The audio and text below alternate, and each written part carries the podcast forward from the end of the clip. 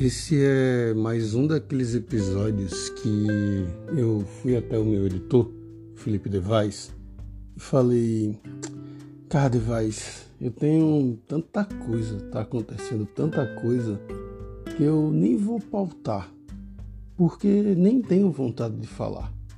É um turbilhão de acontecimentos e muito barulho.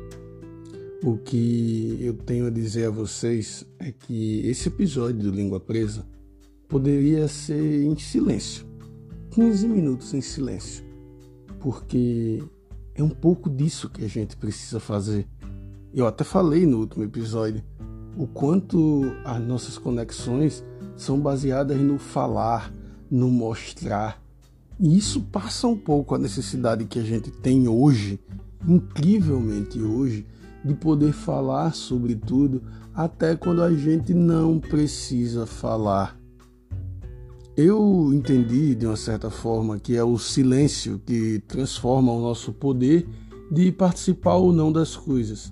E que é o silêncio também que vai cuidar do quanto a gente está ativo dentro de um negócio. Ativo, quando eu falo, é para o bem e também para o mal. Se você quer se proteger de algo, silencie. Você não vai entrar nesse problema.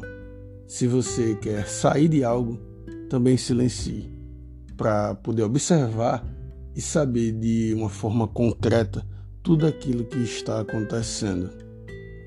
Estamos vivendo um tempo muito difícil, uma pandemia de opiniões que a gente já falou aqui, da infodemia. Também vivemos tempos difíceis, onde o racismo precisa ser discutido se existe ou não. Vivemos também um tempo mais difícil ainda, onde a luta da mulher precisa ser debatida por homens. E aqui fica a minha pergunta: vale mesmo a gente falar sobre tudo isso? Será que não vale a gente, ao invés de falar, se comprometer em mudar.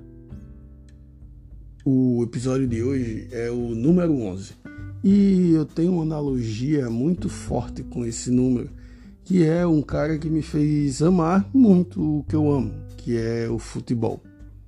O baixinho Romário dizia que ele não gostava de treinar, mas ele gostava de fazer gol. Que ele não era atleta, que ele era atacante de.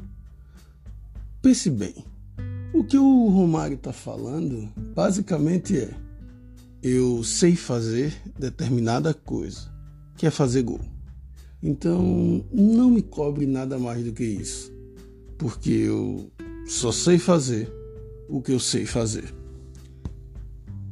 Assim somos nós, na sociedade em que vivemos. A gente sabe fazer algumas coisas, Fazemos parte de certos grupos por nascença, por dor, ou seja lá pelo que for, talvez até por escolha. Mas muito pouco do que a gente fala é sobre o que a gente conhece e sabe ou pertence. Vamos deixar de uma vez por todas registrado aqui. Eu acho que antes de falar a gente deve calar e aplaudir quem possui lugar de fala. Se você conhece um negro que fala sobre racismo, cale, ouça, aplauda. Não tente de alguma forma falar o que ele deve fazer ou como ele está se sentindo ou até mesmo se foi ou não foi racismo cale. É muito difícil para um negro falar, porque justamente ele sabe que vai vir muito barulho.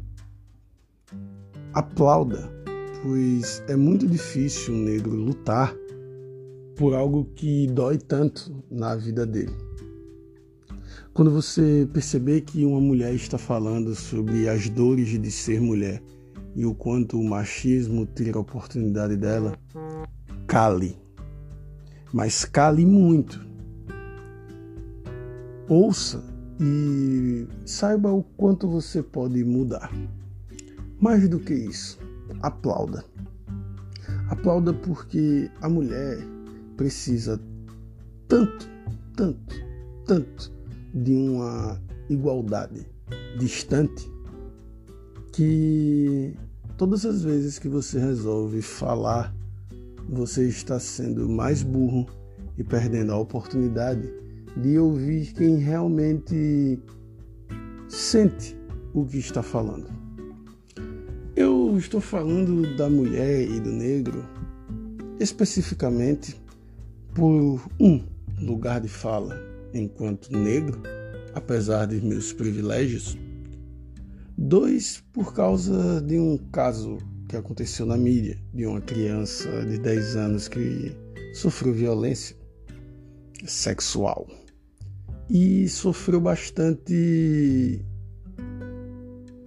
ataque, vamos dizer assim. Pensei muito nessa palavra e eu me defini como ataque de pessoas fanáticas. Eu queria falar tanta coisa, queria opinar tanta coisa, mas eu resolvi simplesmente me calar. Ouvir o que mulheres têm a dizer sobre isso. Ouvir como mulheres se sentem pressionadas e a manobra que elas fazem para justificar o direito delas de falar sobre o corpo delas. Pensei muito na minha mãe, pensei muito em minha namorada, pensei muito em minha melhor amiga. Acordei aflito, peguei o papel e escrevi, e até agora, falando, eu não sei se o que eu escrevi foi um barulho ou se é uma ode ao silêncio. Então, após refletir e definir que esse episódio precisaria ser mudado, não seguir a sua ordem natural, para ser esse desabafo sem edição, com até alguns erros que vocês não costumam ver por aqui, o que eu posso dizer é que eu me calo.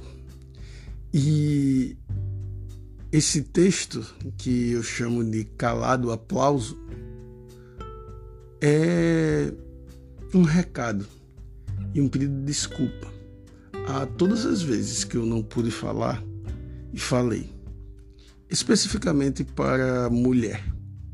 E eu termino lendo esse texto. Me calo. Só você fala da sua vida. Aplaudo. Sua jornada é linda. Me calo, pois já falei e certamente errei. Aplaudo, calado, sorrindo e amando. Calar é meu jeito de amar. Aplaudir é o brilho no olhar do orgulho que amo sentir. Me calo. Você é livre e não precisa de minha opinião. Me calo para não te ofender. Aplaudo. Cada escolha sua pertence exclusivamente a você. Me calo, pois você pode. Aplaudo, pois é garra e não é sorte. Me calo por respeitar, aplaudo por existir, me calo por amar, aplaudo por sorrir. Me calo no olhar, aplaudo a abrir as portas para o mundo.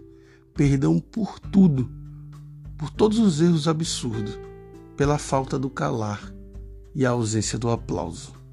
Você pode e não preciso dizer, nem eu e nem ninguém.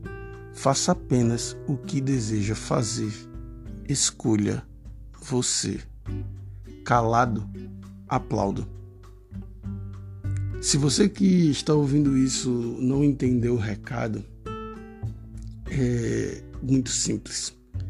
Respeite a vida que está ao seu lado, o mundo que você vive e calado tente tornar ele melhor, porque existe muito barulho ecoando quem precisa falar.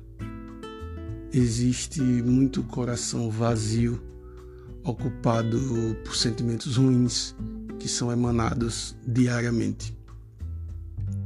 Mas existem pessoas boas e eu acredito que você que esteja ouvindo seja uma delas. Então, por favor, joga essa energia lá para cima, abra o um sorriso e vamos fazer desse mundo melhor com amor e tudo aquilo que a gente pode entregar de bom. Certo? Muito obrigado por ouvir. Não esqueça de sorrir. Joga a energia lá em cima, valeu? Fui!